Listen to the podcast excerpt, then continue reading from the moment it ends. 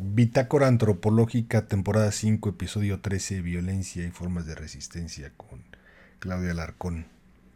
Bienvenidos, bienvenidas a este episodio, un episodio más de la Bitácora. En esta ocasión, pues hemos platicado con Claudia, una chava, una mujer que pues se dedica a analizar, a trabajar, a proponer eh, cosas que tienen que ver con el asunto de la violencia y con el asunto que tiene que ver con los jóvenes en prisión y las prisiones. La verdad que encontramos a, Claudia de, manera muy, muy este, azarosa, pues muy, muy, muy casual. Y pues descubrimos que además de ser muy amable, pues es una persona muy inteligente que ha procesado, analizado y sistematizado el conocimiento de la violencia en, el país, lo que le ha llevado a generar eh, su trabajo ahora en el presente en las prisiones, ¿no? derivado de esta experiencia que, ha tenido cercana a la violencia. Una violencia que efectivamente cada vez está más cerca o ha estado cerca de nosotros por mucho tiempo y que de alguna forma ha pasado a ser cotidiana y a veces no, nos sorprende, sino nos espanta cada vez que la tenemos cerca, pero mientras simplemente la dejamos pasar. Una violencia que ha estado presente en los últimos 20 años, que, insisto, se ha filtrado, que ha estado cerca de nuestras, de nuestras vidas y creo que es importante como primer eh, paso, pues nombrarla y conocer sobre la violencia.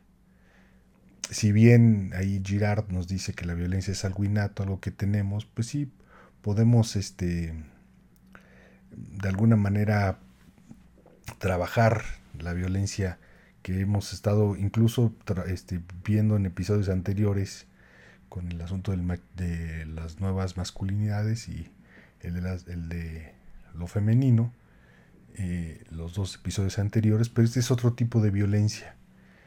Y de alguna forma, efectivamente, como dice Girard, pues la tenemos ahí palpable, ¿no? Si estudiamos la religión aparece la violencia, si estudiamos la familia aparece la violencia. Es algo, insisto, que está dentro y muy cerca de nosotros. Sin embargo, este tipo de violencia es mucho más preocupante, mucho más hiriente, mucho más angustiante. Y como dice Claudia, casi al final, pues es importante conocerla como para poder eh, irla trabajando, porque esto no va a ser fácil, ¿no? Y, la misma Claudia nos dice, pues no, no va a acabar de un día para otro, ni va a acabar eh, pronto, ¿no? Eh, ya vimos que no se soluciona con más policía, con más sanciones, con prisiones, eh, por ahí no va, ¿no? Creo que tenemos que hacer muchas preguntas de lo que nos, nos comparte Claudia. Creo que tenemos que, que trabajar mucho más analíticamente este problema y este es como un primer saque. Eh, y sobre todo también quisiera hacer énfasis en, en su propuesta de la resistencia, formas de resistencia ante la violencia quiero invitarles para que escuchen, vean con atención eh, esta charla con la Klaus, con Claudia Larcón, que generosamente se, este, aceptó la invitación para poder platicar con nosotros.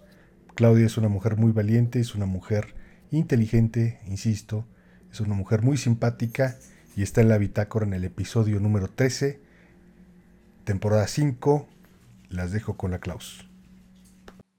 Mi nombre es Said Vázquez y esta es la Bitácora Antropológica con Claudia Alarcón. Violencias y formas de resistencia. Hola, soy Claudia Alarcón. Em, tengo una em, fuerte debilidad por, por, la, por las relaciones humanas y eso es lo que me ha llevado a hacer muchas de las cosas que he hecho en el ámbito cultural, educativo, social, carcelario, em, de justicia. Em, ¿Qué más? Pues creo que básicamente allí se detona absolutamente todo. En Etnografía Estudio hacemos la bitácora antropológica. Mi nombre es Aid Vázquez, sociólogo utópico, utópico,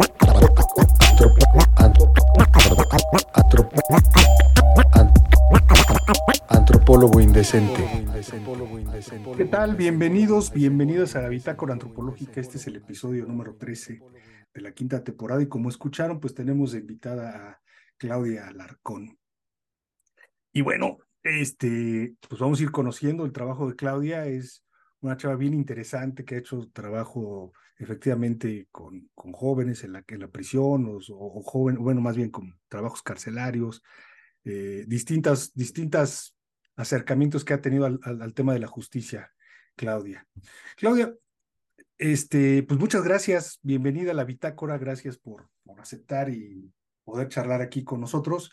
Yo tengo aquí un mezcalito, no digas qué hora es para que la banda no diga pinche borracho este cabrón, pero tengo un mezcalito como para, para ir este, asentando el, el desayuno. Muy bien, muy bien. No, al contrario, Said, muchísimas gracias por, por la invitación. Oye, cuéntanos, ¿por qué te interesó el tema de la justicia y desde cuándo estás trabajando ese, ese tema de, la, de las prisiones y la justicia, digamos, en términos generales? Mm, pues digamos que si me pongo así como muy rigurosa y como muy cuantitativa, diría que hace siete años. Pero si nos vamos más a la visión cualitativa del trabajo personal, o sea, si hago como una, un ejercicio introspectivo más cualitativo, diría que, que siempre ha estado como presente en mis formas de trabajar, de decidir qué cosas hacer, qué cosas no hacer. eh, creo que la cárcel o el trabajo con la cárcel de los últimos siete años es un poco el clímax, ¿no? Es como la cima eh, alcanzada después de una larga trayectoria de trabajo, de recorriendo, de recorrer espacios, lugares, comunidades en el país, conocer gente de distintos eh, espacios y creo que era como inevitable llegar a la prisión, ¿no? Eh, pues ya un poco iré como este, desmenuzando esta, esta trayectoria hasta llegar a la prisión.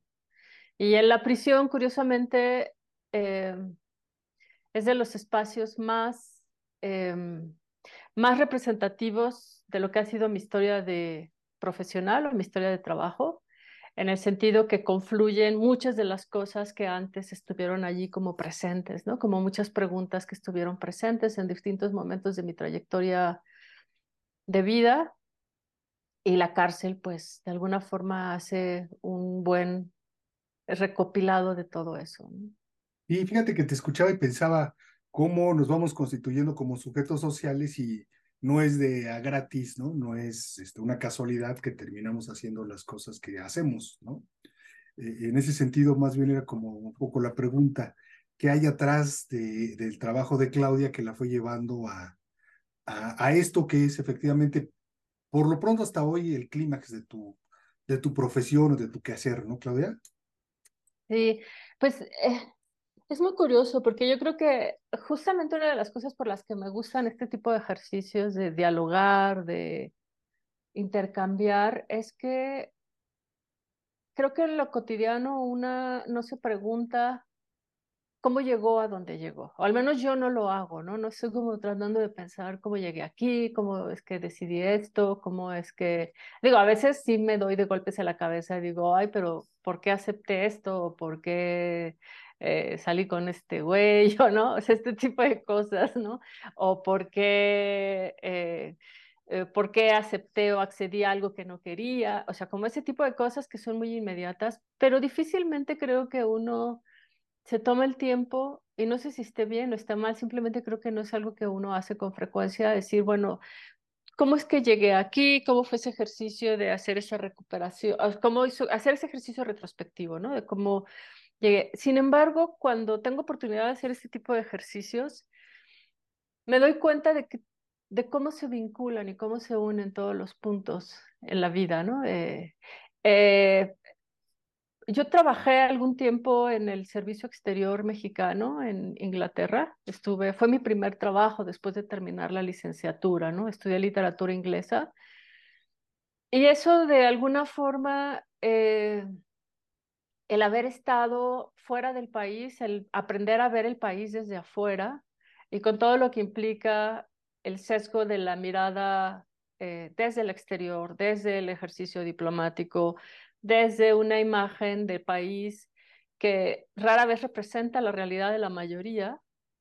Eh, yo tengo muy consciente como esos, esos creo que más bien mi, conciencia es muy desde los, de lo que se siente, ¿no? Tengo ese sentimiento como de estar consciente de que esa mirada que tenía yo desde fuera del país era muy, muy, eh, muy pobre, ¿no? Y muy distinta a la realidad. Eh, por lo tanto, decido regresar a México y me voy a vivir a un lugar, a un pequeño, una pequeña ciudad, un pueblo, básicamente, en el estado de Michoacán, en el 2006. Eh, justamente en esos años empieza todo el conflicto serio con el tema del crimen organizado. En el 2000, eh, el 11 de diciembre, justamente eh, de ese año, se sale el comunicado de la guerra contra el narco. Ya la familia michoacana eh, estaba totalmente consolidada en todo ese territorio. Eh, empieza en ese año el cártel de los templarios, entonces empiezan todos los conflictos, digamos, profundos y, y, terribles, no muy distinto a lo que ahora se ve, ahora se ha visto con el tema de las, en el Estado de México, ¿no? Eh, y, y entonces es como el contraste, ¿no? Después de esta vida de, del mundo, de, de, ver el país desde, desde una mirada del exterior, con todo su esnovismo, con toda su pretensión, que no demerito la experiencia, por supuesto que valoro y aprecio muchísimo la experiencia, pero hablando, de, de manera crítica sobre la mirada del país que se, estaba, que se vivía en ese momento, pues regresar a México y, y sumergirme en las profundidades de, de estas zonas en donde la cotidianidad era la, el crimen, el control del crimen organizado. La violencia, la extorsión, la violencia, la cooptación, el robo de mujeres, eh, los abusos del ejército. Era completamente eh, pues otro, otro universo y ahí es en donde yo realmente me siento que encuentro un lugar para mí, ¿no? Eh, curiosamente, ¿no? Este, ahí es donde, donde siento que está mi lugar. Eh, me establezco allí varios años, trabajo en una, en una universidad pública y entonces empiezo a tener una mirada todavía más particular del problema que es qué está pasando con los adolescentes y los jóvenes en el contexto de la violencia. Y allí pues vienen grandes eh, momentos de revelación en donde eh, pues un poco rompiendo con estos clichés, ¿no? De que la educación le va a robar a los adolescentes y a los jóvenes al crimen organizado, que se los va a arrebatar. Y pues ahí me doy cuenta que no, que, que nada de eso es cierto, ¿no? Porque teníamos estudiantes que trabajaban para, para la delincuencia organizada, pero también iban a la universidad, ¿no? Este, en los laboratorios principalmente. Para el 2007-2008, Michoacán tenía un registro de más de 5.000 laboratorios eh, de drogas sintéticas. Eh, era el censo para esos años, no sé, ahorita me imagino que deben de ser, se habrá cuadruplicado por lo menos, ¿no? Y entonces varios de los adolescentes, de los jóvenes, porque ya eran jóvenes universitarios que trabajaban, que estudiaban en la universidad, eh, vivían de lo que esos laboratorios eh, les pagaba, ¿no? Entonces, claro, ya la realidad se convierte en, en otra cosa, eh, las mujeres con una obsesión muy grande por el tema del el culto al físico, el casarse muy jóvenes, el, eh, por lo tanto, pues la universidad era, era una, una posibilidad eh, de al menos cuestionar el ah, contexto. ¿No? De cuestionar el contexto. No, no directamente atacar las formas en las que la gente se relaciona o, vive, sino cuestionar el contexto en el que ese tipo de dinámicas se están dando. ¿Como tratar de entenderlo? ¿O cuestionar a qué pues, te refieres? Eh, Cosas como, por ejemplo, ver con tanta naturalidad que los jóvenes estuvieran trabajando, estuvieran enrolados en, el, en la delincuencia organizada y al mismo tiempo estar buscando como opciones universitarias, eh, pues va en contra de este discurso de si construimos muchas universidades, entonces ya los jóvenes ya no van a querer ser este, miembros de la delincuencia organizada, ¿no? Entonces, claro, ese tipo de cuestionamientos era como decir, bueno, si hay educación, está la universidad, ¿por qué siguen estando interesados en esa dinámica? Y tampoco creo que la respuesta sea porque escuchan corridos, porque es algo más complejo. Todavía, sí, sí, sí, sí, es, digamos, no, son, no, son, no es una pregunta fácil ni mucho menos una respuesta fácil, ¿no? Es mucho más complejo el asunto. O sea, no se soluciona con educación, Mm, este, no se soluciona dejando de escuchar música, este, narcocorridos, etcétera, sino es mucho más complejo el problema de la violencia y la vida de los jóvenes en, en o la atracción de, de los jóvenes hacia la, la, delincuencia, ¿no? Bueno, hacia la lana, diría yo, pues, ¿no? Porque no es, o hacia la misma violencia, ¿qué será? ¿Hacia el dinero, hacia el prestigio o hacia la violencia, cabrón. es algo ahí como natural de querer romper madres.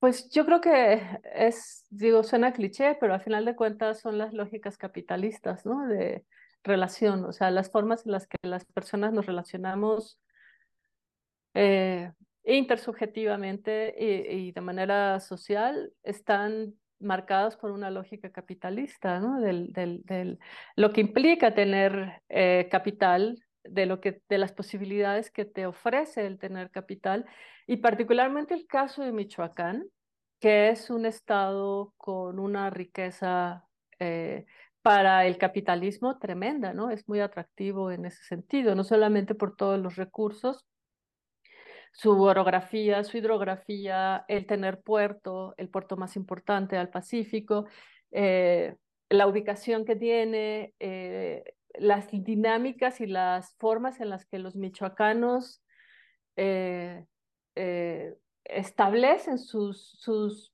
sus, modelos de producción. O sea, es un, el Michoacán es un, es un espacio, es un estado muy, muy interesante en, en, eh, como una ventana para entender parte del proceso y de los fenómenos del crimen organizado, ¿no? y creo que eso justamente está dado por, o sea, eh, Michoacán tiene ese valor, tiene esa riqueza, pero para, para, el, para la estructura o para el sistema y para la lógica capitalista es, es eh, sumamente atractivo, ¿no? Es como un laboratorio, digamos, ¿no? Es como el caldo de cultivo para el desarrollar el capitalismo del, narcotráfico. Totalmente. Y, y ahí el punto clave siempre ha sido el puerto. Se habla muy poco de ello, pero realmente el, espacio, el principal espacio de disputa en el estado de Michoacán es el puerto de Lázaro Cárdenas, ¿no? Eso es lo que realmente se está disputando todo el tiempo. Porque es lo que abre, obviamente, eh, abre el, el, el, mercado, el mercado internacional, ¿no? E, e, ilegal, legal e ilegal. Entonces, quien controla el puerto controla una gran parte de la economía nacional. Sí, porque no estamos hablando de, del tradicional narcotráfico, digamos, ¿no? De sembrar la relación tierra, etcétera, sino es otro tipo de, de droga, es otro tipo de mercancía, es otro tipo de, de tráfico, ¿no? De, de, cosas. Sí, que ya es como justamente la, el, el, el crimen organizado que ya se sale de, de, la, de la ¿cómo decirlo? Como de esa estructura donde todavía podemos convivir con él, ¿no? Cuando solamente era eh, el cultivo de la marihuana o de la amapola incluso, pues eh, todavía había como una cierta posibilidad de convivencia. Hace poco hablaba con un joven que está estudiando su, su maestría o doctorado eh, justamente en Michoacán y él es hijo, él es descendiente de una familia de tres, dos o tres generaciones de, jornaleros, de campesinos que trabajan la, que cultivan la amapola. Y entonces él decía que para él era muy impresionante haber crecido, o sea, una vez que crece y que se da cuenta que desde la perspectiva de la delincuencia organizada, ellos son delincuentes, ¿no? Su abuelo, su bisabuelo, su abuelo, su papá. Y él en el momento, o sea, el tiempo que estuvo trabajando para el cultivo, y pues desde la lógica de él decía, no, es que para mí nunca, o sea, yo nunca pensaría que, somos delincuentes, somos campesinos, ¿no? Sí. Y entonces justamente como que su, su tesis, eh, él lo que buscaba era como reivindicar estas, estas dinámicas eh, locales, estas dinámicas regionales, estas dinámicas rurales, eh, como lo que son, ¿no? fuera de esta mirada criminológica, de esta mirada estatal, de estos son los culpables, cuando pues en realidad son los menos responsables de, de, las, de, las, de la crisis de violencia que tenemos en los últimos 20 años, ¿no? Oye, Claudia, y otro, otro ahorita que, que también te escuchaba, eh, pues, un poco haciendo memoria, eh, otra de las características de este tipo de crimen organizado allí es efectivamente lo que pasa con la familia y con los templarios que transitan a un rollo casi como medio de religioso, bueno, no medio religioso, sino iba a decir como dogmático y de sectas, ¿no? Este, muy, no, yo creo que no de gratis, pues, ¿no? Pero, pero también tampoco vamos aquí a hacer un superanálisis, este, epistemológico o hermenéutico sobre el asunto, pero creo que que, tiene que ver con esta relación entre la muerte, lo sagrado, etcétera, pues como que está es muy tentador acercarse a esto del, de lo religioso y, y, el crimen, ¿no? Es, fíjate que yo siempre he pensado cuando la gente se sorprende de que ay, los, los, los curas o los religiosos son pedófilos, ¿no? O tienen broncas ahí con... Pues es que es muy fácil, pues, ¿no? O sea, está muy cercano la, la espiritualidad al, erotismo, digamos. No es que sea bueno que estén este, abusando de los niños, pero, pero el asunto espiritual y el erotismo son cosas muy cercanas. Y así yo creo que la muerte, este, como algo inefable, ¿no? Algo que no se puede nombrar, pues también te acerca a una parte de lo, de lo sagrado, ¿no? Digamos, en el sentido de que es algo que no se puede nombrar. Y entonces es como muy tentador caer en ese, en ese lado. Pero ese es un análisis así que estoy haciendo o una hipótesis que estoy haciendo ahorita aquí de bote pronto, ¿no? No es necesariamente lo, lo, que, lo que es, sino ahorita se me ocurre. Pero creo que también tiene estas características. ¿Por qué nos platicas ahí brevemente lo que puedas y lo que sabes de, esta, de este fenómeno, este, de este crimen organizado singular? Pues eh, mira, eh, en el caso de los templarios, a diferencia de la familia michoacana, que tiene, que no es o sea, es interesante que, que, que el concepto desde su origen de la familia michoacana sea ese, ¿no? O sea, somos una familia, no somos un grupo, no somos eh, este una banda. somos una banda, ¿no? Somos una familia. Eh, y ya claro, eso establece ciertos códigos, si lo podemos decir de cierta forma, ciertos códigos éticos de convivencia, ¿no? De convivencia. Este, a diferencia, por ejemplo, de los, de los templarios, que, es, una, es una escisión, eh, y ellos, en el caso de los templarios, sí surgen con toda la lógica y con toda la estructura de una tradición que es la, la de los caballeros templarios. Ajá. Y entonces utilizan esa narrativa, porque cada, cada cártel tiene una narrativa, ¿no? Los Zetas tuvieron su, o tienen, tuvieron y siguen teniendo su narrativa, eh, el cártel del Golfo, todo, el de Sinaloa, todos tienen su, su narrativa. Eh, y la narrativa de los caballeros templarios era una mezcla eh, justamente como de ver por el pueblo, pero al mismo tiempo hacer como una este acto como de venderse a sí mismo, ¿no? Como está bajo esta lógica de ser, eh, de, de tomar la decisión de venderse a, a, pues casi como los samuráis, ¿no? Es un poco bajo esa lógica al servicio, al servicio de es, dar sentido eh, de vida a las personas que se adherían al, que se adhieren a, a los caballeros templarios. Eh, en una ocasión, en el 2000, en el 2009 ha haber sido, 2009, 2010, no, perdón, los Caballeros Templarios se fundan en el 2011. Eh, no en el, no en el, dos, el, 2006 al 2011, que son los años en los que, en el año que yo llego a Michoacán, eh, eh, controlaban la familia michoacana. En el 2011 se fundan los Caballeros Templarios y entonces repartían en las casas unas, un, un, como un folleto, como un tríptico, como, como, bueno, no era tríptico porque era más como un, un este, ¿cómo se le llama? ¿no? Como un volante, ¿no?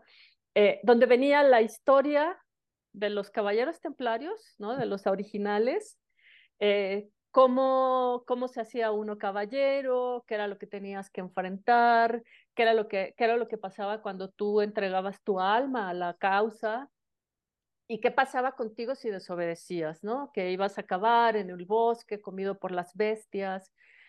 Eso era eso era lo que repartían en las casas y al final venía una un, número telefónico donde tú podías llamar si querías adherirte a los caballeros templarios. Ese era el, era el, modelo de cooptación que tenían los caballeros templarios, ¿no? Y, y, y, no me lo contaron, me consta, porque en mi casa lo dejaron, ¿no? Es, es... Y no tienes el papelito ahí de recuerdo, y sería, sería como de para el museo.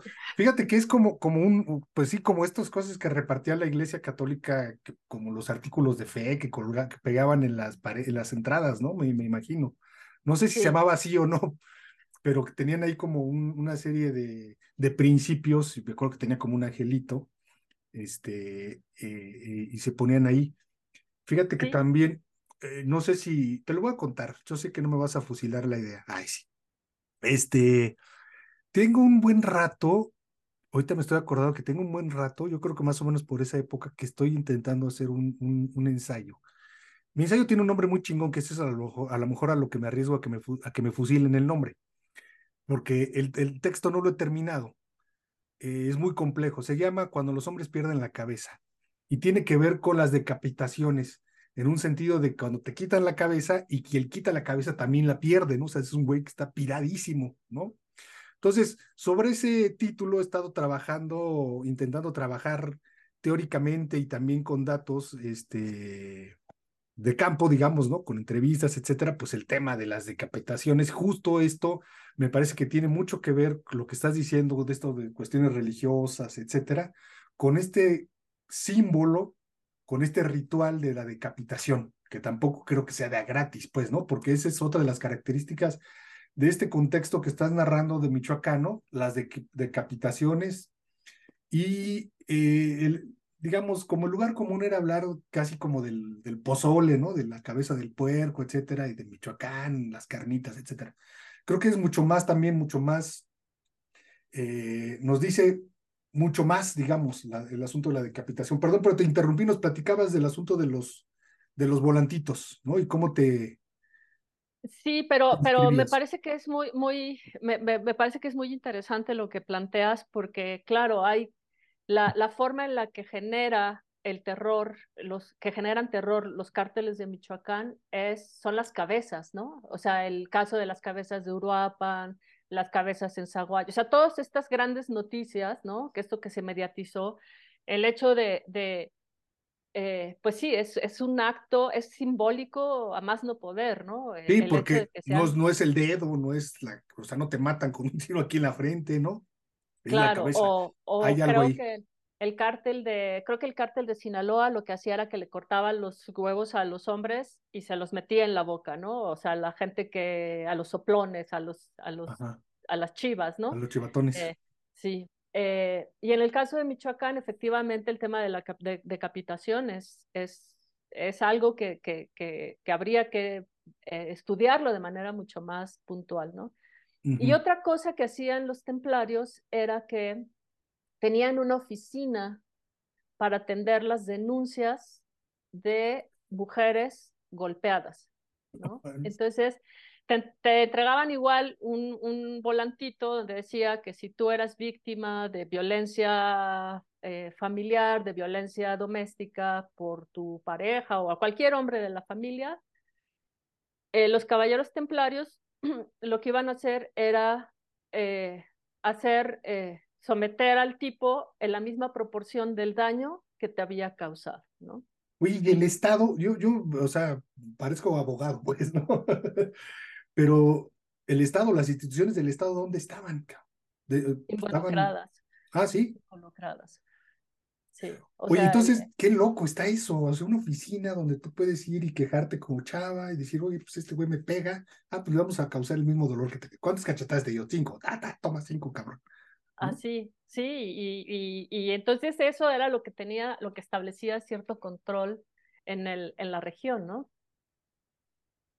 Por ejemplo, en una ocasión, una anécdota que, que igual, ¿no? Había una señora que hacía, una familia que se dedicaba a hacer rebozos, estos clásicos rebozos michoacanos, ¿no?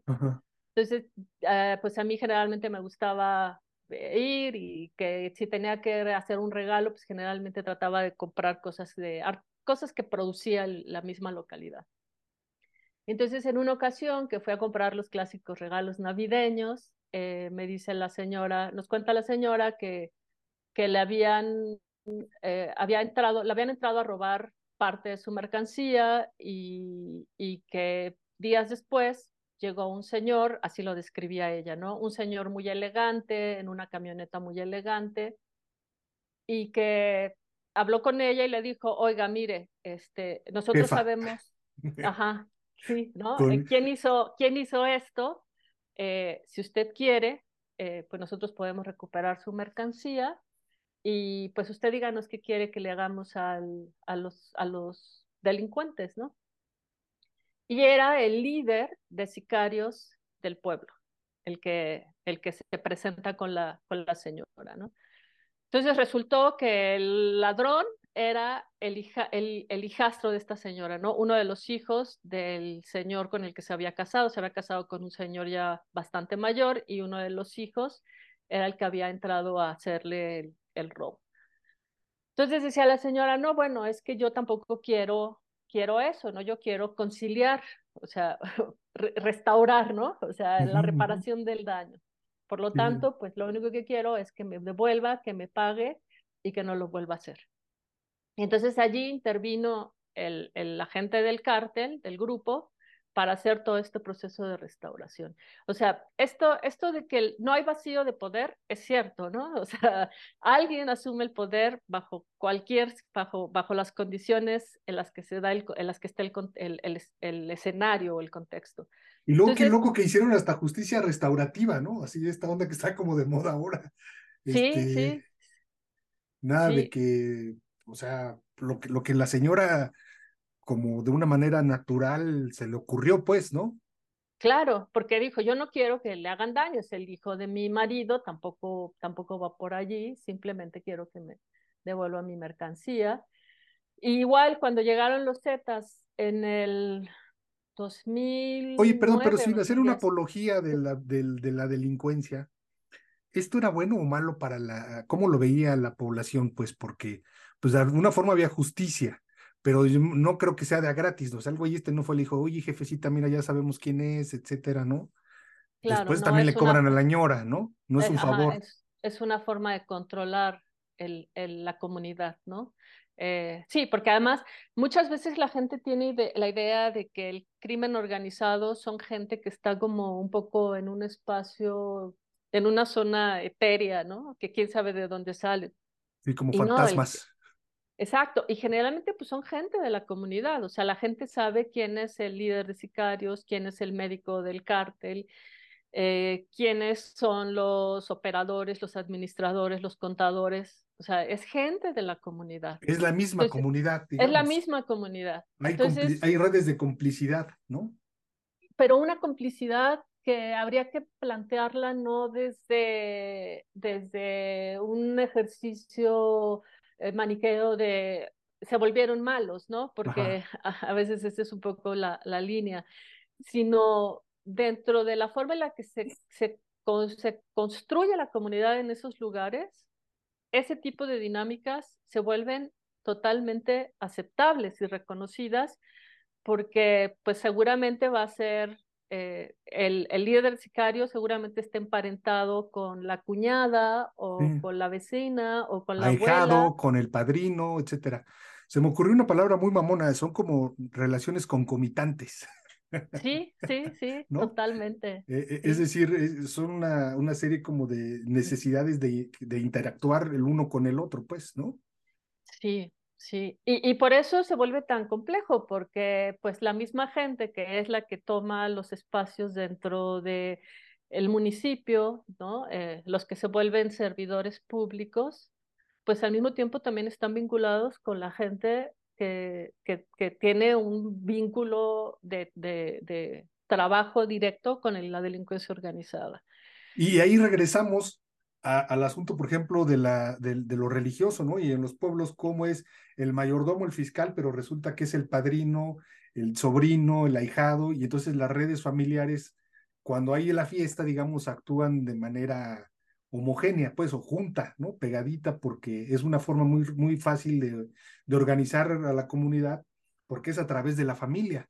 Regresamos al concepto de familia michoacana, ¿no? Es decir, la familia como, no, la, como, como organización social, dirían los antropólogos que saben, no yo, este, pues es como la que, la que se mueve a la hora del, de, de enfrentar al, al exterior, ¿no?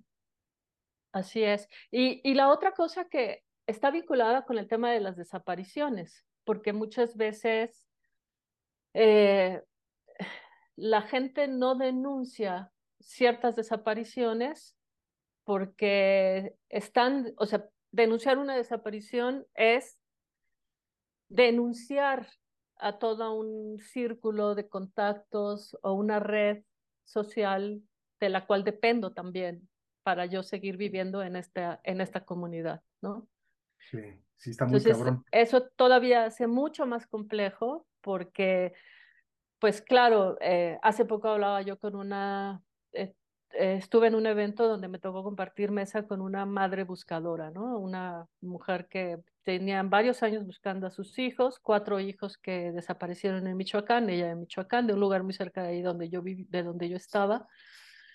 Y Y primero decía, no, es que mis hijos eh, pues no estaban metidos en nada, no estaban vinculados en nada, con nada. Y, y después ya conforme fuimos platicando me decía, bueno, es que, o sea, a lo mejor sí, pero eso no tenía, eso no ameritaba que los desaparecieran, ¿no? Y claro, yo le doy toda la razón. O sea, el problema, el problema es, no es en qué está metida la gente, el problema es que el nivel de, de, de eh, el, la falta de, de, un Estado de Derecho real hace que todas estas, estas dinámicas sean tan complejas en, al grado en donde si alguien de mi familia desaparece y yo sé que hay un vínculo, que hay un, un tipo de, de, de, de trabajo que está haciendo que tiene que ver con la delincuencia organizada, pues entonces eso me convierte en alguien que no tiene derecho a, a, la justicia, ¿no? O a reclamar.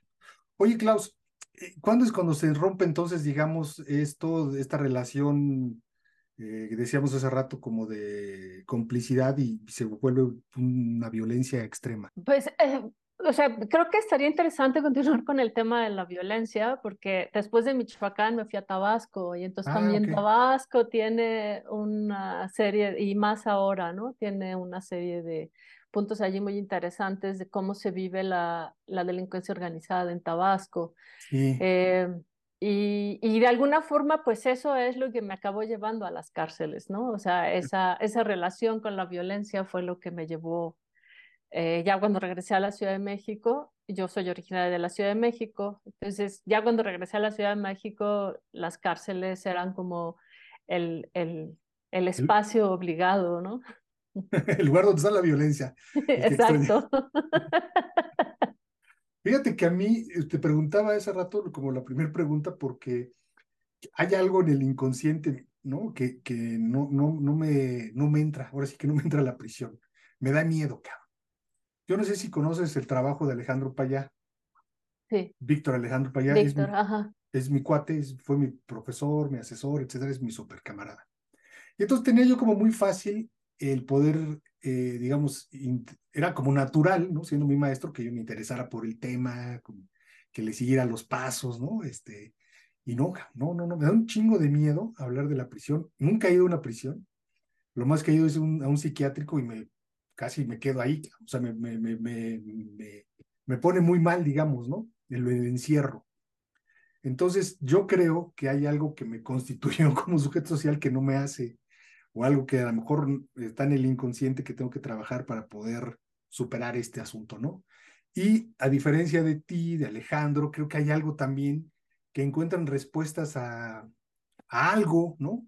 Que les inquieta de manera, no sé si inconsciente o, consciente, pero que, que forma parte de su historia y que encuentran fascinante estos temas. Para mí no es fascinante, para mí es fascinante hablar de religión, hablar de, de, otros, de otras cosas, ¿no? Digamos, que sí me, me generan cierto como, eh, eh, digamos, el, el, encontrar o te caiga el 20 de, algunas, de algunos de los temas me, me, genera pues, placer, digamos, ¿no? Pero este no, este no es, es nada placentero, el tema de la prisión. Me gusta hablar con gente como tú, ¿no? Este, sobre, sobre las prisiones, pero yo no investigaría nunca la prisión, ¿no? O sea, no, no entraría a la prisión y sí podría hasta me ay, sí, el lugar de la violencia, no, sácate, cabrón. Qué pinche miedo ahí, andar este, con el, como dice una canción ahí, con el culo pegado a la pared, cabrón. No, no, no, no. No es solamente la violación, sino me, me volvería, no sé, cabrón. Pero bueno, ¿qué te parece si, continuamos? Te decía, eh, si hay forma de, de, de, de, que nos comentaras dónde se rompe este vínculo que se pareciera como un, un estado ideal, digamos, ¿no? De, de, situación donde la, la, cercanía con la, con la delincuencia permite que las cosas vayan desarrollándose en la comunidad de manera casi normal y natural, y donde se, se rompe y se vuelve un desmadre y todos contra todos, ¿no? No importando que haya redes familiares de por medio? Em, yo creo que está muy vinculado con la historia económica del país, con la, con la forma en la que el país ha constituido sus modelos económicos de, de desarrollo. Y creo que en la medida en que la gente se fue viendo, fue, estuvo o se convirtió como en, en una en una población altamente despojada de, de posibilidades, de, eh, pues, de generarse como sus propios mecanismos de supervivencia económica, de supervivencia, social, y a la par, en la medida en que el Estado se fue constituyendo como un eh, operador de los mismos o, o, parte de los grupos organizados, de la delincuencia organizada, creo que ahí es en donde eh, a mí me gusta pensar, y, no desde una mirada romántica o así, ¿no? Este, idealizando que la vida comunitaria tiene sus mecanismos de... No, es, creo que fue el, el desenlace natural a todas estas políticas económicas en donde justamente, ¿no? La gente que vivía del campo, que trabajaba el campo, que podía vivir en una vida rural de forma autosustentable con todas sus, y sus carencias, fue siendo cada vez más extremo y eso creo que al final de cuentas se convirtió como en, una, en un mecanismo de resistencia. De adaptación, eh, ¿no? Pues no me gusta tanto pensarlo como adaptación, porque adaptación me, me, me, me, me, hace, me hace pensar o me hace sentir como que, como que no hay agencia clara en la gente cuando está tomando esas decisiones, ¿no? O ¿Y por qué como, de resistencia sí? Porque creo que había una conciencia en la gente, al menos en el caso de Michoacán. Michoacán tiene esta, esta historia de migrantes, ¿no? Es, eh, eh, muchos años se peleaba el primer lugar con Zacatecas y con Puebla en población migrante a Estados Unidos. Ajá. La lógica de la, de, de la vida migrante en Michoacán rige gran parte de la cultura local. Eh, están abiertos a la, o sea, no hay esta cosa como de que vean a alguien de fuera y les parezca extraño, están como muy abiertos a esa diversidad, hay mucho sincretismo, eh, hay, eh, se, se, se, está familiarizada con estas dinámicas de me caso, el esposo se va, yo me quedo con los hijos, o sea, como con todas estas cosas, estas nuevas formas de construir vida social y vida comunitaria y vida local, eh, surgen dentro de la lógica de la, de la vida migratoria, ¿no? O sea, la migración en Michoacán es un, es un rito iniciático. Los, los jóvenes se van a Estados Unidos como, como rito iniciático, porque entonces eso es lo que les da ya como cierto estatus de hombres o de mujeres eh, con una agencia distinta, una agencia social distinta, ¿no? Y creo que en esa dinámica los michoacanos o la gente de Michoacán eh, se han ido eh, organizando para hacer, para generar resistencia a todas estas imposiciones y a todas estas lógicas económicas eh, nacionales e internacionales, en donde ellos realmente están convencidos de que están defendiendo y están protegiendo la región, ¿no? Claro, ya cuando entra la lógica de la, de la delincuencia organizada y, y, y, la forma en la que opera la delincuencia organizada, pues eso atenta contra esas dinámicas muy, eh, ya muy arraigadas. Y entonces, pues se vuelven carne de cañón, ¿no? Y peor cuando llega el ejército. Realmente las cosas se, se, se jodieron en Michoacán cuando entra el ejército, porque la relación entre la comunidad y la delincuencia organizada estaba establecida bajo ciertos parámetros de convivencia, ¿no? De hasta aquí puedo llegar, aquí no me meto, eh, con esto eh, tengo cuidado. Eh, pero cuando llega el ejército con Calderón, entonces empiezan las confrontaciones y en muchas ocasiones el, la gente de las comunidades exigiendo la retirada del ejército porque so, es el ejército el que generaba como estos grandes conflictos, ¿no? Desequilibrio, digamos.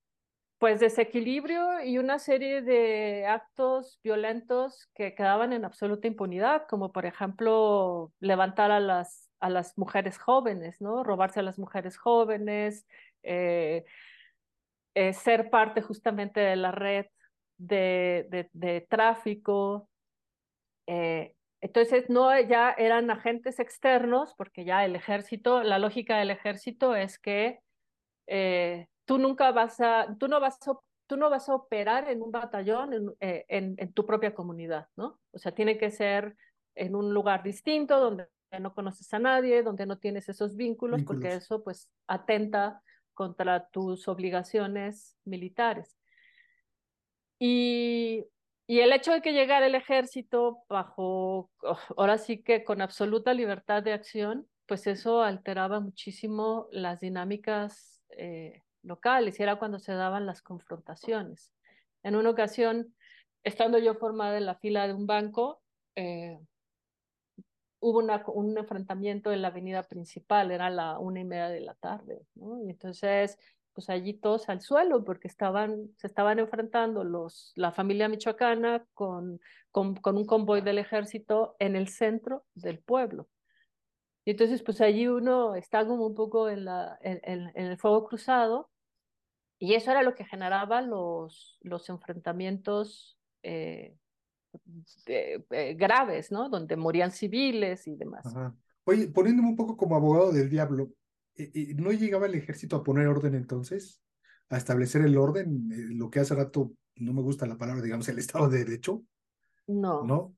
No, no, porque el, el ejército no obedece al gobierno local ni al gobierno estatal, ¿no? O sea, esta, esta forma en la que está desvinculada eh, la orden militar, la estrategia militar con las formas en las que opera la policía municipal y la policía estatal.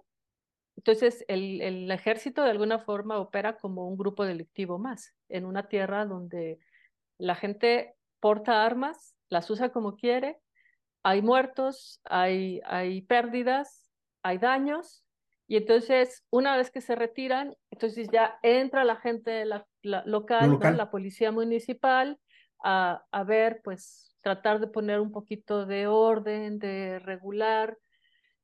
Entonces, pues la cosa es mucho más complicada con el ejército y no quiere decir que, eh, que todo funcionara bien sin el ejército, ¿no? Pero al menos eh, la gente conocía cómo operar, o sea, entendía cuál era la forma de operar del, del crimen organizado en la región. Y que además eh, no se metían directamente con la población civil, ¿no? Cuando llegaron los Zetas, eso fue el problema, que los Zetas llegaron a, secuestrar gente y ¿A entonces Michoacán la familia a Michoacán, estuvieron un tiempo en Michoacán.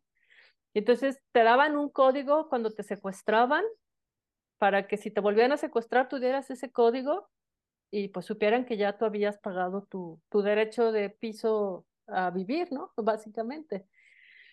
Y, y entonces la familia michoacana limpió la, la presencia de los, de los Zetas y tenía el control absoluto. Ahora, ¿qué es lo que pasa ahora? Pues que ya la disputa es con el, con el, con el cártel de Jalisco, con el cártel de Sinaloa, con... Oye, pero no, no son, son, locales también esos, esos cárteles que llegan, o sea, digamos de los Zetas o el Jalisco Nueva Generación, también hay gente de la misma comunidad que forma parte de esos o son completamente externos? Porque sería muy complicado eh, que fueran externos, ¿no? El, no, de hecho, ellos contratan a grupos locales, ¿no? Son para grupos para narcos, como eh, están los Viagras, están los pájaros de la sierra, están los, o sea, todos estos que son grupos que se rentan, que son de gente local, que se rentan para, para operar para, para, los grandes grupos, ¿no? Para, el Jalisco, para la familia, para eh, el, el, de Sinaloa, el del Golfo, etcétera. Okay. Entonces ya es, o sea, ya es una cosa muy, muy compleja, que allí el ejército, eh, pues te digo, acaba fungiendo como un grupo más, nada más que con la diferencia de que tiene el apoyo estatal para, para matar, ¿no? Oye, qué, qué, qué grueso pues es tanto, es que difícil, ¿no? De, de solucionar este problema. O sea, digamos, no es la solución como efectivamente lo, lo podemos saber o notar, no es el ejército, no es la violencia lo que puede calmar el, o más bien controlar, ¿no? El, el, a los grupos organizados de la delincuencia organizada. Caray. Y luego, ¿qué pasó? ¿Qué pasó después en tu vida? Pues después de allí me fui a Tabasco. Dijiste, yo me voy al Edén, ahí está más tranquilo, no va a haber tanto desmadre. Claro. El calor, 45 grados, 40 grados a la sombra. No, eh, allá me fui también a trabajar para una universidad pública, una universidad intercultural. Eh, y justo en esos años, eso fue en el 2014, 15 y 16, no, 14 y 15, perdón. Y pues lo mismo, ¿no? Eh, en esos años eh, llegaron, los Zetas operaban en, en, Tabasco, en la zona de Cárdenas.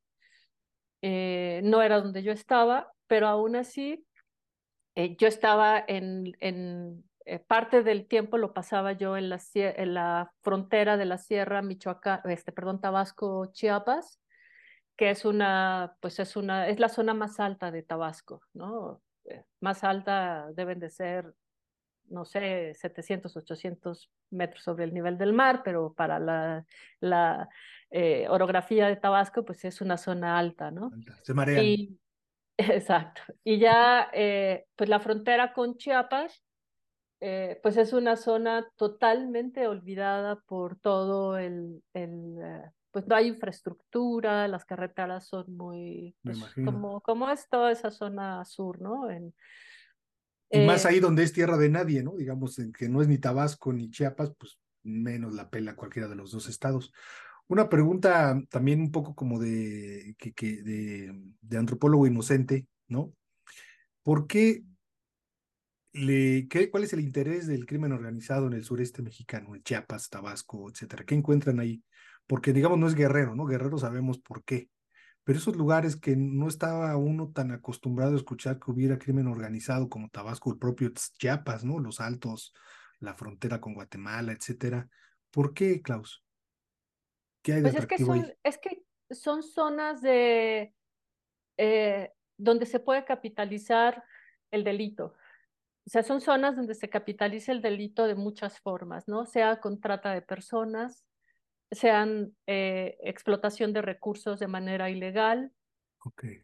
eh, minería, el caso de Chiapas, eh, bueno, la frontera, ¿no? Todo el, el, el, capital que genera la vida, la vida de frontera, la migración. Sea, estamos hablando de, de, un crimen organizado que no necesariamente es tráfico de estupefacientes o tráfico de sustancias, sino de otro tipo de delitos, ¿no? Como el tráfico de personas, etcétera, el propio derecho de piso, tráfico de, de, maderas finas. Hay otro tipo de riqueza. Que es el control político de la, del delito. O sea, es el control político absoluto del delito, eh, lo que se puede generar, lo que se genera en esa región.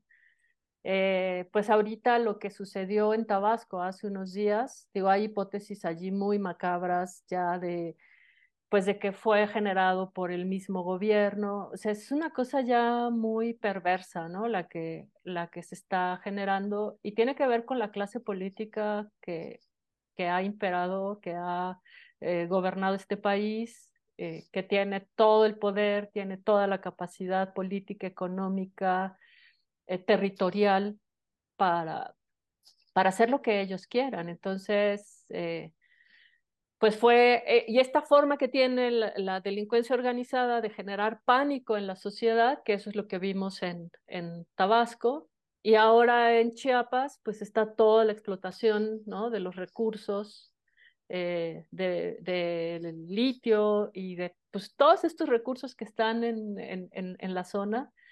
Y pues eso es de una potencialidad económica brutal entonces, cuando hablamos ya de crimen, de crimen organizado, es igual a participación de la clase política en todas esas dinámicas, ¿no? Y eso es gravísimo, es porque claro, cuando nos preguntamos cómo salimos de eso, el discurso es, pues nada más hay que combatir la pobreza, pero es algo todavía mucho más complejo. Hay que combatir a la clase política, a esa clase política corrupta, delincuente, punitiva, que tiene el control absoluto de, pues, de todo, ¿no?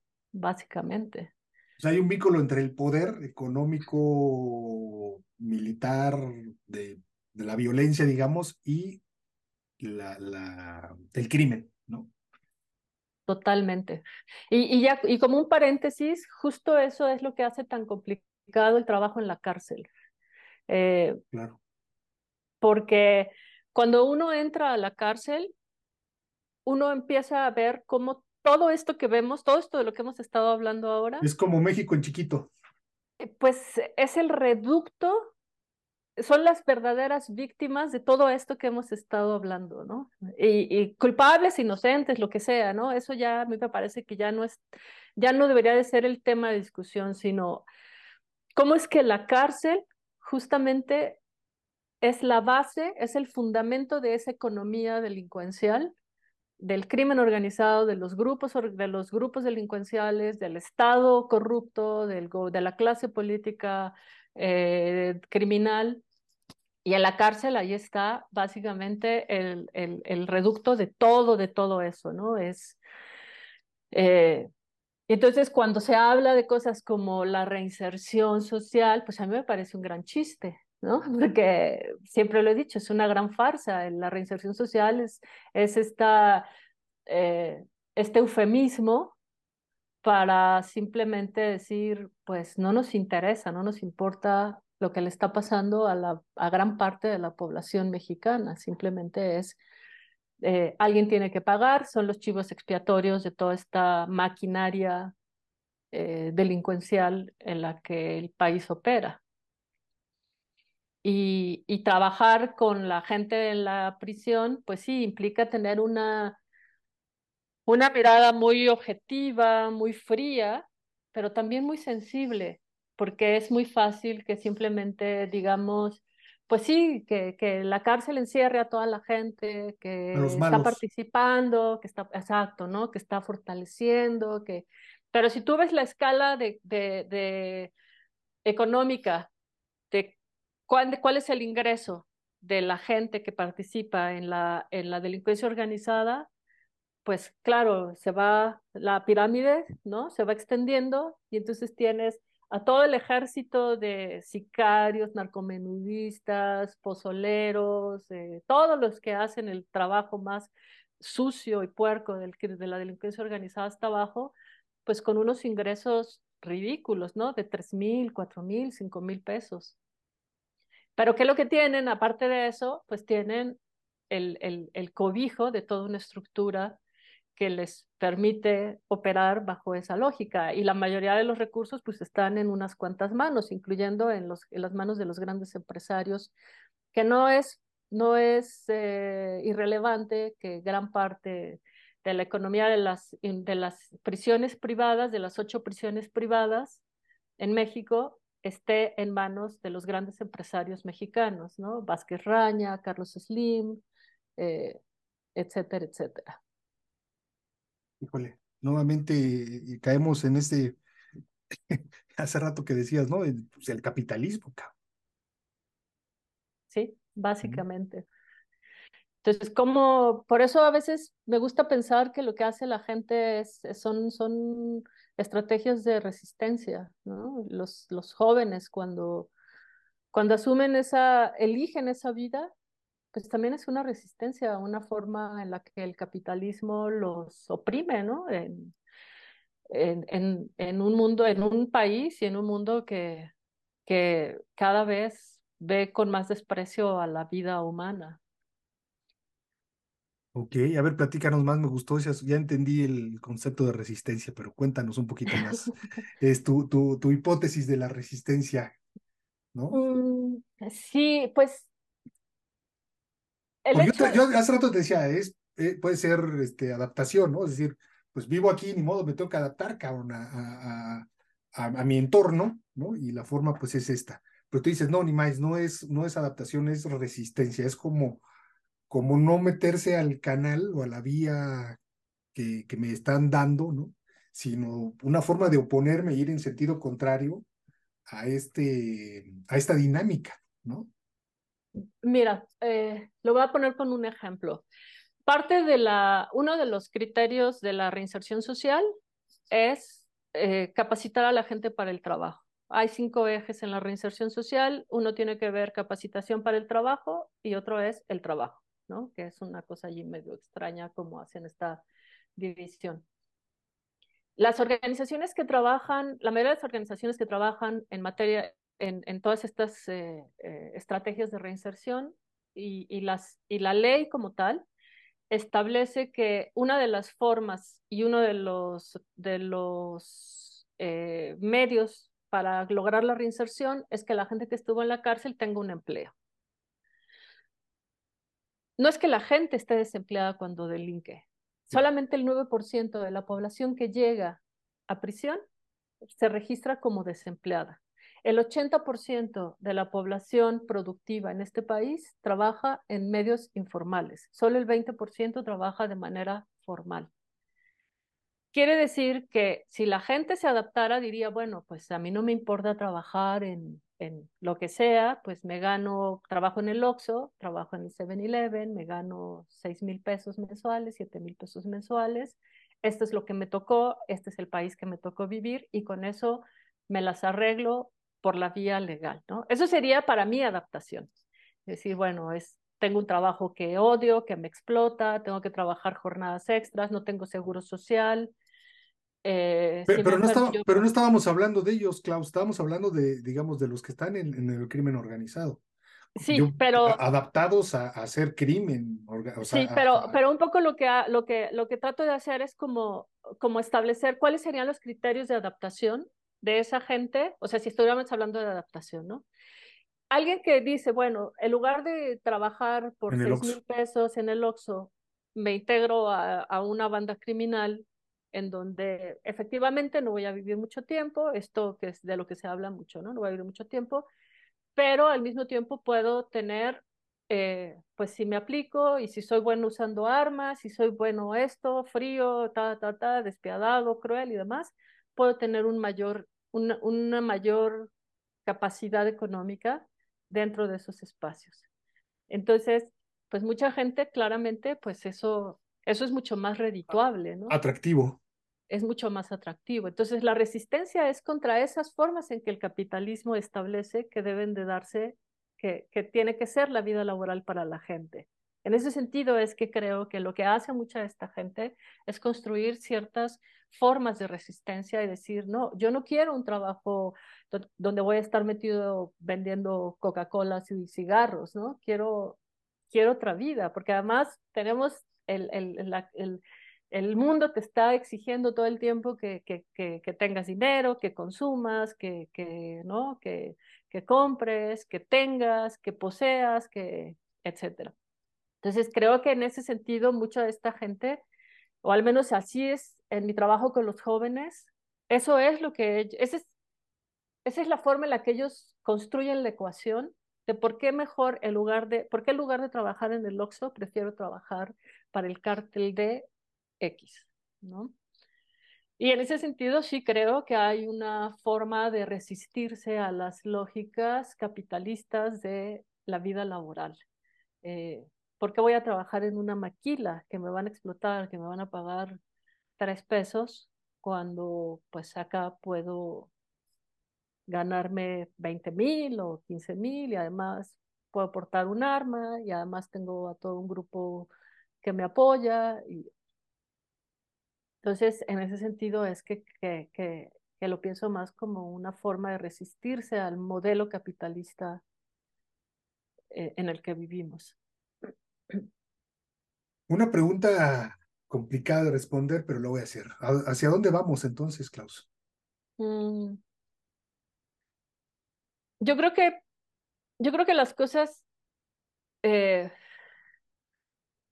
se van a acomodar. O sea, creo que la violencia va a llegar a un punto todavía más, más álgido. O sea, no creo que ya hayamos visto lo peor. Creo que la violencia va a seguir escalando, pero yo creo que la curva va a empezar a, a, a bajar, ¿no? Va, va a empezar a, a descender. Cuando eh, nada más existan cinco gatos, ¿no? Aquí se mate, gato ya, vámonos. Sí, y, y, y, el tema de la legalización y todo esto que está un poco allí en las discusiones, en el, eh, está, que están sobre la mesa y de repente se quitan y regresan, eh, pero bueno, el, el asunto es que mientras no tengamos una, una sociedad mucho más crítica, mejor informada, pues eso lo que se necesita es como un poco más de conciencia crítica, ¿no? De, miradas críticas sobre lo que hacemos. Pero nos, nos, nos platicaste un, un, un, escenario complejo y pesimista con esta mm, descripción de un narcoestado de hace años, ¿no? Hace 20, 30 años, ¿no? Que ya, ya, que ya, ya viviéndolo, pues. Entonces me, me, parece que la solución tampoco es tan, tan fácil porque pues no es este asunto de la legalización, etcétera, sino es como romper la dinámica, separar la economía del, del, del poder, pues la economía, la economía delincuencial, digamos, del poder, ¿no? Y cómo hacerle para no seguir siendo, reproduciendo esta inercia de poder igual a, a crimen. Pues no sé, quisiera tener una, una como bien dices, la, la, la respuesta a la solución no es clara y no es fácil. Eh, pero bueno, creo que ni a ti ni a mí nos va a tocar verla, ¿no? Porque no creo que sea una cosa de, de solucionarse en estos años. No, okay. yo creo que va a ser mucho más tiempo. Eh, y incluso, por ejemplo, ahora hay mucha gente que le gusta hablar de empresas criminales, que es un concepto con el que yo estoy muy peleada, porque hay quienes abogan porque se, se empiece a hablar más que de crimen organizado de empresas criminales. Ese es un concepto que surge en la, en, eh, en la macroviolencia, ¿no? En, en la en el análisis de cómo, eh, de guerras, ¿no? De cómo eh, justamente hay una empresa internacional que está operando para que haya todos estos armas, eh, violencia local, delincuencia local, porque eso es lo que nutre, ¿no? Ese tipo de, de empresas internacionales. Eh, a mí lo que no me gusta, por ejemplo, de esta forma de pensar el, el fenómeno como la empresa criminal es que justamente no nos permite identificar lo que es propio del capitalismo lo que debería de ser la labor del Estado con la ciudadanía y la, y la, y la responsabilidad del grupo, de los grupos, de la ciudadanía como tal, para establecer un estado de paz en el país. Y entonces pareciera que toda la responsabilidad es simplemente como de estos entes que no tienen cara, que no tienen rostro, que no tienen, eh, pareciera que, que no sabemos quiénes son y qué, es lo que están buscando para, para poder actuar. Por eso creo que la ciudadanía, eh, pues tendríamos que tener una, un papel mucho más activo en la resolución de este tipo de cosas, ¿no? El, eh, los conflictos cotidianos alimentan muchísimo eh, los niveles de violencia también. Estamos hablando entonces como de dos niveles, ¿no? Digamos, esta mano invisible que hablaban los economistas clásicos, ahora es una mano invisible que no solamente maneja la economía, sino también la violencia, y lo local, ¿no? Digamos, la violencia local, lo, lo, lo cotidiano. Estoy pensando, pues, como en las transnacionales, ¿no? En, en, los estados en general, arriba la mano invisible, y después en la presidencia municipal, en el diputado local, en la, el policía local, en la propia autoridad del barrio, digamos, ¿no? De las colonias, de los pueblos. Exacto. Es, son como distintos niveles de solución, ¿no? Y distintos niveles de convivencia. Claro, y, y, el asunto allí es que, por ejemplo, cuando se hace análisis criminológico de, de la delincuencia, ya sea organizada o de delincuencia de calle, eh, se establece y se hace ese análisis a partir de lo que la ley marca, ¿no? O sea, es a partir del marco legal que nosotros establecemos qué es un delito, cuál es su origen, eh, qué lo está generando, qué lo potencializa y cómo lo vamos a resolver. Pero en el escenario que tenemos en México, esa criminología ya es insuficiente, porque gran parte de los delitos que se cometen en México es por omisión, justamente, del, de, del Estado, ¿no? Por omisión sí. de la aplicación del Estado de Derecho. La impunidad. Entonces, es un limbo allí en donde se están cometiendo una serie de delitos, en donde grupos locales se construyen y se crean, se generan grupos de delictivos locales eh, que por la omisión de este Estado de derecho, eh, pues pueden operar y eso a su vez, por eso hay tantos grupos para, para narcos, eh, por eso tenemos tantos grupos para narcos en México, ¿no? Porque en, en, ese, en ese río revuelto, pues es caldo de cultivo para que se den estos pequeños grupos que operan para los grandes cárteles en donde el Estado, la clase política está totalmente eh, que controla, ¿no? Que, que se controla por, por, la clase política, es totalmente permitido. Entonces, está el daño por omisión, el daño que genera la violencia por omisión y el daño que se genera con toda intencionalidad para que haya eh, este, eh, venta de armas, sí, ¿no? Para que haya venta de armas, para que haya secuestro. trata de personas, secuestro, extorsiones. Entonces, pues es, es de, eh, pues digamos que, que, viéndolo así, pues ya estamos muy limitados si nos, si nos, eh, si solamente utilizamos los criterios eh, dados por el sistema de justicia, por las leyes, por la ley penal. Eh, y es eso pues se tiene que, se tiene que re revisar, ¿no? De manera pues mucho más seria en función de lo que está sucediendo en las comunidades digamos, un poco alejarse del derecho positivo, ¿no? Y un derecho un poco más eh, construido a partir de lo, pues de lo cuantita, de lo, de lo, de lo cualitativo, digamos, ¿no? Así es. Y, y además entender que son eventos históricos, ¿no? El, el, la, la violencia que vivimos ahorita no es la violencia del sexenio actual o del sexenio previo, es una es una, o sea, podemos irnos a principios del siglo, ¿no? Con la revolución, bueno, el siglo pasado, con la revolución, eh, este modelo, este proyecto de modernización del país, pues lo que hizo fue excluir todavía más a la, a la gente pobre, a la, a la, gente de las zonas rurales. Entonces, eh, la, los peores actos de violencia del crimen organizado se están dando en, en, esas, en esos lugares, ¿no? Donde, de los excluidos. De los excluidos. Oye, Klaus, ¿cómo cerrarías? Creo que buena parte de la conclusión la hemos platicado ya en estos últimos, te voy a decir, en estos últimos párrafos, en estos últimos este, diálogo, pero ¿hay algo más que decir? ¿Cómo concluirías? Ah, Pues, eh, pues creo que todos, todas las personas, todos tendríamos que encontrar nuestras propias formas de resistencia, ¿no? En este sentido.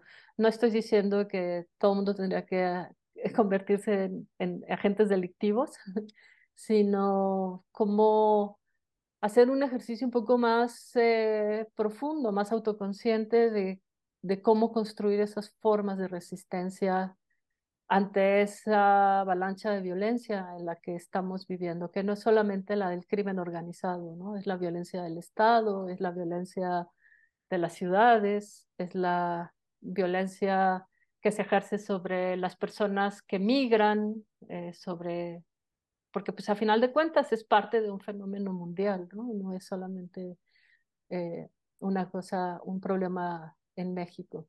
Y además, quizás perderle un poco el miedo a, a, a, a entender, ahí sí, que, que este es el, el momento histórico que nos toca vivir.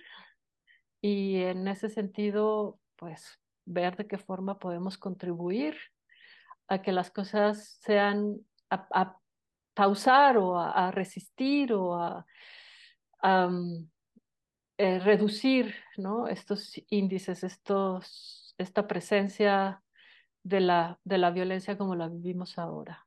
Ok. Pues muchas gracias, Klaus. Gracias, Al te mando un abrazo. Muchas gracias a ti. Gracias por, la conversación. Gracias. En Etnografía Estudio hacemos la bitácora antropológica. Mucho gusto. Sí, lo que iba a decir, mucho gusto.